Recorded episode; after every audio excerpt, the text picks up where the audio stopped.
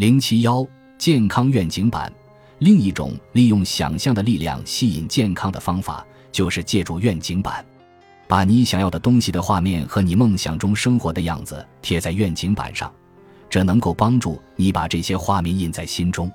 这些图像可以是你之前最健康、有活力时的照片，或者是你参加某场你想再次参与的活动时的照片。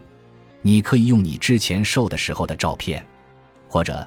你可以用别人处在你的理想体重或达到你的健康目标时的照片，或者别人在做着你一直想做的事情时的照片，把愿景板放在你每天都能看到的地方。看着愿景板的时候，你其实也是在将上面的图像印在你的心里。把关注点放在愿景板上，能刺激你的感官，让你产生积极的感受，感觉你已经成为自己想要成为的人，正在做着自己想要做的事情。然后，创造美好现实的两个要素：你的心灵和你的感受就会通力合作，让你的愿望成为现实。我认识一位女士，她很想生二胎，但是在三年半的时间里，她流产了六次。于是，她开始责怪自己，怀疑自己。医生和生育方面的专家也告诉她，她年纪大了，身体也有各种各样的问题，并且更糟糕的是。他没有足够的钱或者保险来支付试管婴儿或者其他生殖治疗的费用，看起来拥有第二个孩子的梦想很难实现。那个时候，他决定把注意力都放在第一个孩子身上，因为这个天赐的孩子而心怀感恩。感恩的力量改变了他的境遇，他的工作有所调整，新老板提供的医疗保险中包含了试管婴儿的费用，并且他还换了医生。新的医生对她怀上二胎比较乐观，在治疗的初期阶段，他就决定做一个愿景板。他从网上找了一张长的和她以及她的丈夫都很像的婴儿的照片，他把这张照片放在书桌前，确保自己每天都能看到他。虽然新的医生一直支持并鼓励着他，但是试管婴儿的过程并非一帆风顺，最后他只剩下一个卵子了。那一天。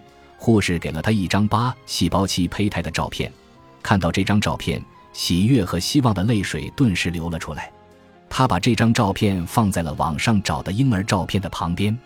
由于之前曾多次流产，让这个唯一的胚胎顺利着床，保住孩子足月生产，这一切都格外不容易。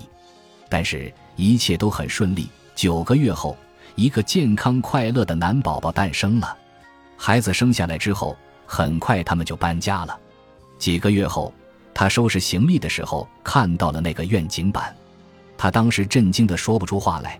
那个从网络上找的照片上的宝宝和他十五个月大的宝宝长得一模一样。让我们为这个奇迹而心怀感恩吧。看看这位女士的故事，不论医生下了怎样的诊断，告诉你如何不可能，不要气馁。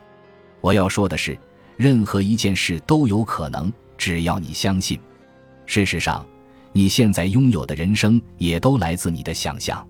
你拥有的或者不曾拥有的每样东西，你人生中的每一个境遇，你的健康、能力、局限，一切都是从你的想象变成现实的。有些人想象的不是最好的东西，他们心怀恐惧，总是想象着事情会如何变糟。这么想着，他们也会这么感觉到。然后，糟糕的事情就真的会发生。为了你的身体和你的健康，为了你生活中的方方面面，想象并且感觉到最好的一切，你所能想象到的最好的一切，对宇宙和吸引力法则来说，不过是小菜一碟。